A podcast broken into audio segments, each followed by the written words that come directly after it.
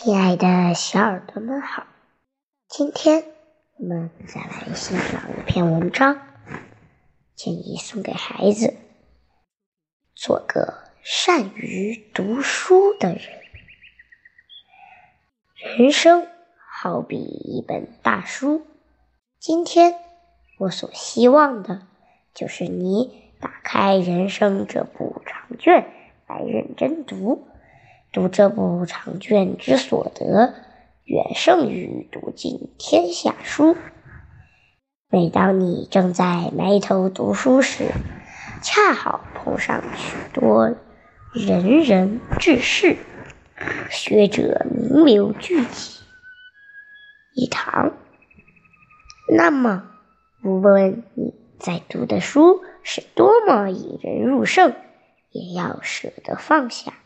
赶紧赴会，因为你从他们那里得到的会比你从书本里得到的多得多，可能是几倍，甚至是几十倍、上百倍。话虽这么说，做起来却很难。我们都是凡夫俗子，生活的压力。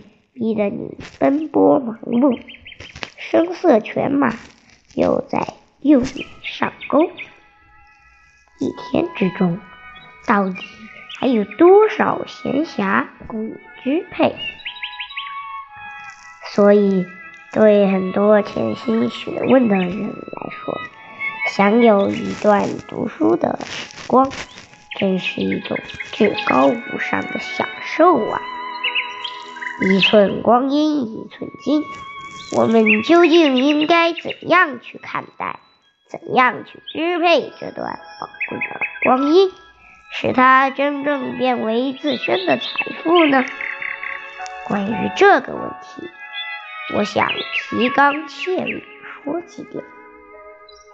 首先，最好别让那些义务用处。杂七杂八的闲书耗掉你宝贵的光阴，那种书大都是无聊文人专为那些同样无聊的人而胡编乱造的。你只要到大小书店去浏览浏览，就会发现满书架都是这种无聊的书。尽管这类书无害，但都是垃圾。最聪明的选择就是敬而远之。其次，读书要专，要想定目标，不达目的，绝不读其他的书，尤其是不相干的书。今后你可能还会涉猎一些其他方面的知识，正是考虑到这点。我建议你从现代史中抽出几个特别重要，而且你又对他有兴趣的年代作为精读的重点，认真梳理、深入研究。准备工作就是尽可能把那些跟重大事件相关的书都搜过来，除此之外的书就不要管了。在循序渐进，读些可信度比较高的史书、文件、回忆录、文献等，并且相互参照、分析比较。在这里，我只想提醒你，在涉猎这些重大历史事件时，一定要专注，绝没有硬要你把它作为一门学问。来研究的意思。当然，你要是还有比这更好的学习方法，更能有效的利用你的宝贵时间，那自然更好。同样是读书做学问，与其全面撒网、遍地开花、多头并进、八方涉猎，不如选准主题，咬住不放，深入探索。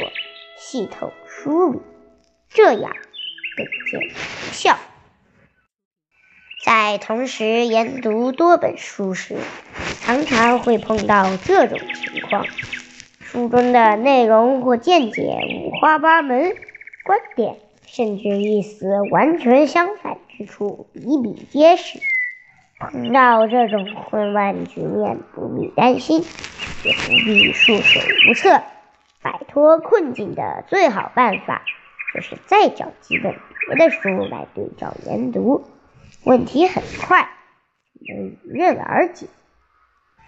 这样做的最大好处是，绝不会坠入迷雾，误入歧途，而且经过这么一折腾，反而因祸得福，学得更深，记得更牢，理解更透。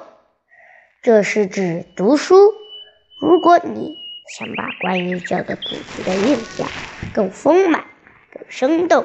更富立体感。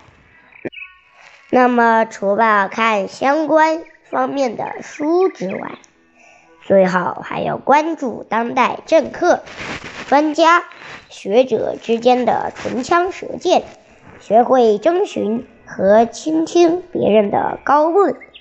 通过这种途径获得的知识，不但完整，而且终身难忘。在你步入社会大门后，自然还要读更多的书。这个阶段读什么书，怎么读？我归纳了以下几点，作为对你的忠告：一，在你踏上社会后，不必贪多贪广而埋头读得太多太苦。